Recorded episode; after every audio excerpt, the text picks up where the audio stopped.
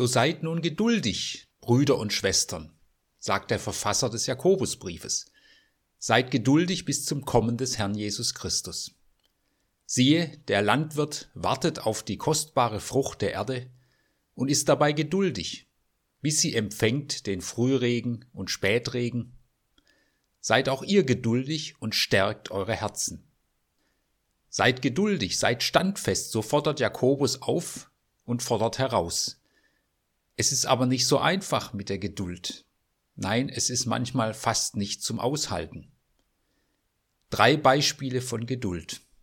Franz Jalic kommt aus Ungarn und wird nach dem Zweiten Weltkrieg Priester und schließlich Theologieprofessor in Argentinien.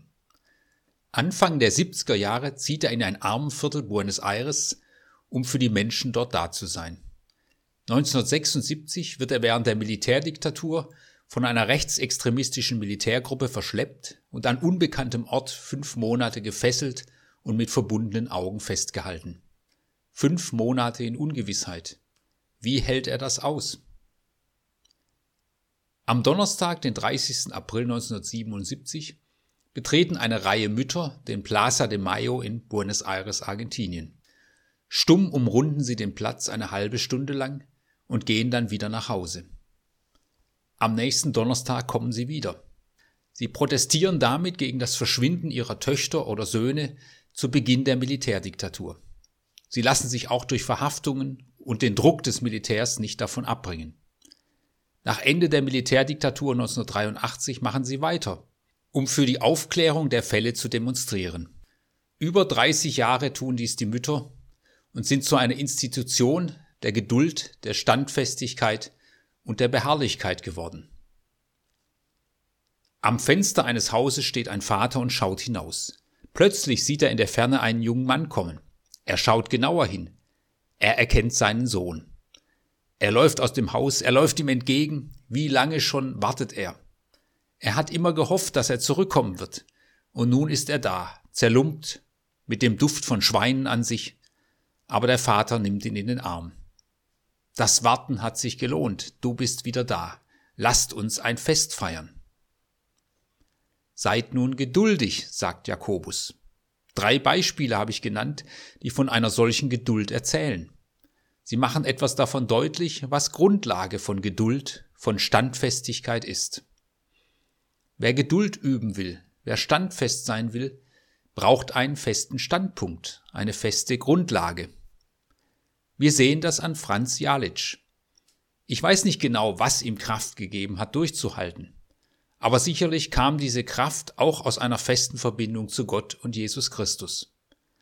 Schon in den Jahren vor seiner Verschleppung hat er Exerzitien, Schweigezeiten angeboten, geistliche Übungen, um sich innerlich ganz auf Gott, auf Jesus Christus auszurichten, um diese Gemeinschaft einzuüben und zu pflegen.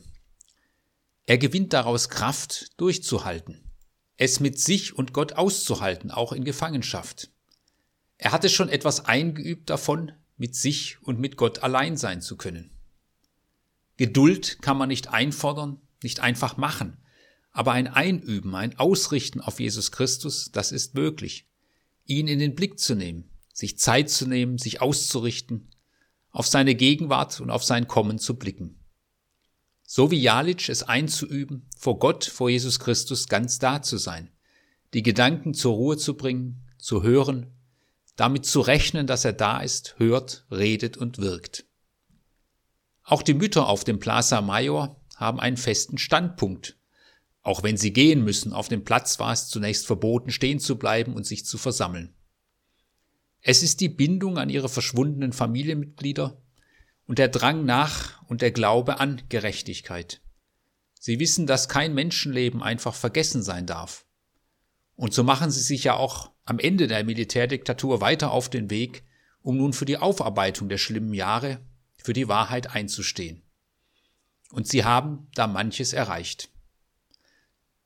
Auch der Vater des sogenannten verlorenen Sohnes im Gleichnis von Jesus hat einen festen Standpunkt. Es ist der Standpunkt am offenen Fenster, an der offenen Tür. Ein Bild der Hoffnung. Er hat die Hoffnung auf ein Kommen. Darauf wartet er geduldig. Er wartet geduldig, denn er ist voller Hoffnung, dass es Veränderung geben kann, dass sein Sohn sich ändern wird und dass er zurückkommen wird. Diese Hoffnung schenkt ihm die nötige Geduld. Hoffnung ist eine Grundlage für Geduld, und die Hoffnung lebt von dem Vertrauen, dass es Gott letztlich gut meint und Jesus Christus Leben trägt und begleitet. Paulus sagt es im Römerbrief Kapitel 8, denn wir sind zwar gerettet, doch auf Hoffnung. Hoffen ist aber noch nicht sehen. Wenn wir aber auf das hoffen, was wir nicht sehen, so warten wir darauf in Geduld. Die Hoffnung schenkt den langen Atem.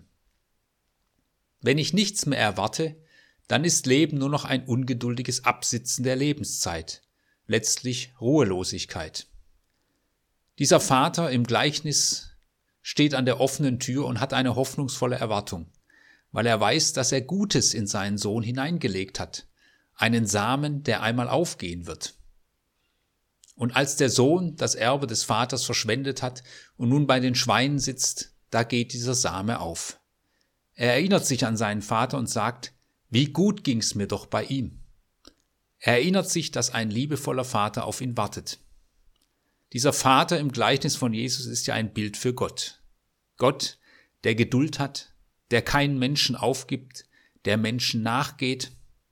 Und gerade Jesus gibt uns mit seinem Leben ja ein Bild von diesem nachgehenden Gott. Es ist bei Gott eine beharrliche Liebe. So hat jemand mal die Geduld beschrieben, eine beharrliche Liebe, die nicht aufgibt.